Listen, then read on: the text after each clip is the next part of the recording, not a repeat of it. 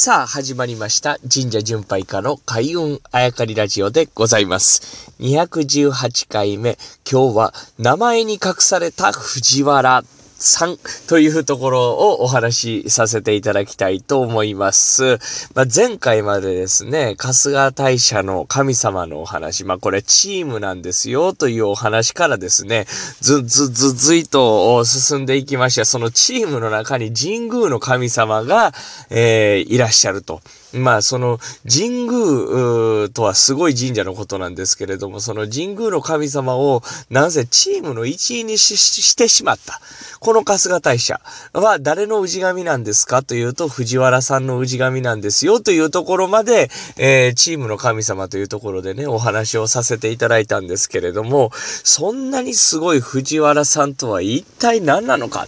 これ名前に隠されたというところまで今日は行きたいと思います。こう藤原さんというのはですね、まあ皆さんもあの小学校、中学校、小学校は違うか。でもなんか小学校から知ってたか。歴史の教科書なんかでも、藤原さんっていうのがいっぱい出てくるんですね。ね中富という人たちがいまして、まあ大化の改新で活躍してですね、で、天皇にですね、えー藤原って名乗ってみたらなんて言われて、で、藤原になるわけでございますけれども、この辺はまあ日本人の名前というのはもうめちゃくちゃ難しくてですね、今は僕ら名字と、えー名前という組み合わせなんですけれども、これにいろいろあざな意味なとか、あとは性とか氏とか、あいろいろあるわけですね。その、実は海外の人はあミドルネームがあったりとか、ファミリーネームがあったりとか、あいろんなことがああって大変やなと思うんですけど、日本人にも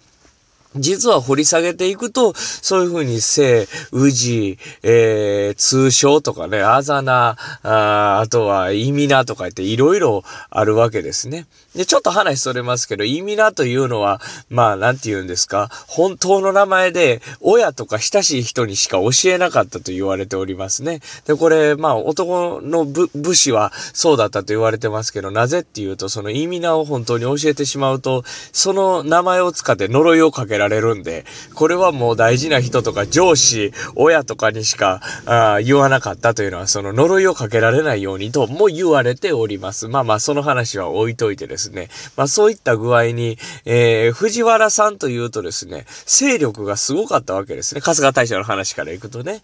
勢力がすごかった。そして全国に散らばっていくわけでございます。ああ、確かにね、藤原さんって今でも苗字多いよね、というところなんですが、実は藤原という名前ではなくともですね、えー藤原一族だという、えー人たちってたくさんいらっしゃるんですね。これは〇〇富士、〇〇島という人たちがそれなんですね。例えば近藤さんとかね。これはですね、まあ、お近江の国、近江の国に行った藤原さんたちが、えーこれが近藤と名乗るようになったりとかですね。あとは、伊勢とか伊豆に行った人たちが何と名乗るようになったかというと、とそうなんです。伊藤さんと名乗るようになったりとかするわけですね。これは、まあ、あの、大化の改新で藤原になっちゃいなよって言われた中富さんで藤原になります。これ、まあ、名字か何かと言ったら、まあ、さっきの話で細かくは分けれないんですけれども、まあ、そういうグループだったと。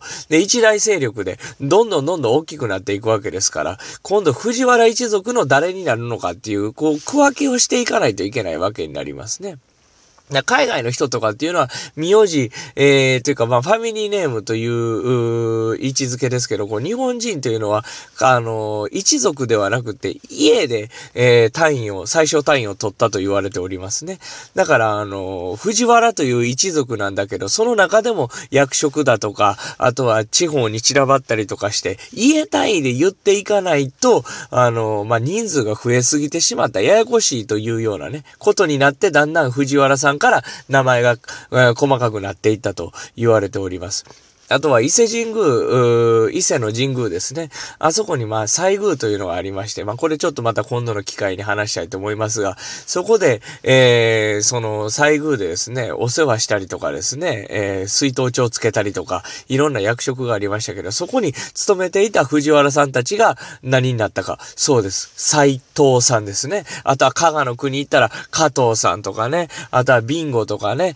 えー、肥後とかね、えー、備前、び、えー、肥前とか、えー、肥後、ビンゴとかって言いますけどもね、その後ろという字を取ってそっち行った人たちは後藤さんとかね、えー、いろんな、あことになってまいります。まあ、佐藤さんもそれ、えっ、ー、と、補佐する人という意味の差がね、ついて、えー、朝廷の中で、まあ、役職持ってて佐藤さんになったとか、いろいろ言われておりますけれども、そうなんですね。何々富士、何々島という名前がついてる人たちは、みんな辿っていくと藤原に辿り着くわけですよね。そう考えると、藤原一族の勢力というのは今の日本でも相当なものがあるとね。まあ別に何かを企んでるとか、一致団結してどうやという話はしておりません。あの、都市伝説でも何でもございませんからね。そういう意味で歴史を掘り下げていくと、藤原という名前、勢力がどれだけすごかったかというのも分かってくるわけですね。そうなると、昨日までお話しした春日大社の神様の話、チームに